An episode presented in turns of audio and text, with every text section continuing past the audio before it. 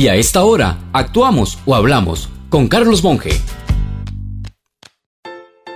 No hace muchos años, como gerente de una empresa, en selección de vendedores entrevistaba candidatos a venta personal que argumentaban como fortaleza que poseían sus propias bases de datos, lo cual no dejaba de ser significativo, porque esas usuales bases de datos eran listados sustraídos de sus anteriores trabajos en bancos e instituciones públicas. De modo que si habían sido vendedores de tarjetas, por ejemplo, contaban con copias de listados en los que se conocía nombre, teléfono y monto de mucha gente que recibió tarjetas de crédito en ese lugar de trabajo. Así vi listas de asalariados con los montos de sus ingresos reportados a la caja.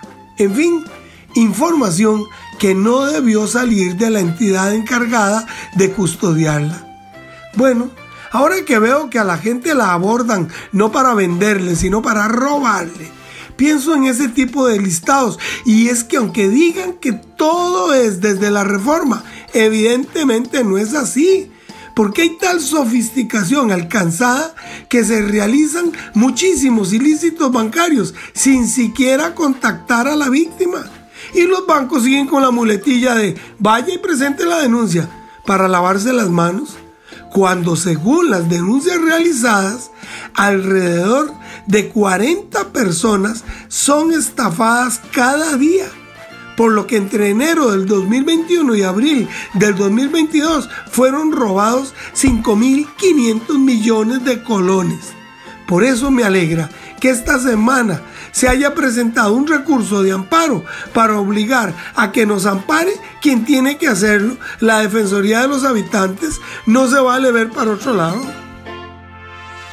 Si usted es amante de la lectura, entonces le recomendamos la nueva novela de Carlos Monge, Ana y el mandadero de Lirenes. Disfrute de todos los relatos en cada página de un escritor costarricense, Ana y el mandadero de Lirenes. Solicítela ya al 7114-0157. Si desea volver a escuchar este mensaje o compartirlo, encuéntrelo como Carlos Monge Consultoría en Spotify y Facebook. Carlos Monge te presentó Actuamos o Hablamos.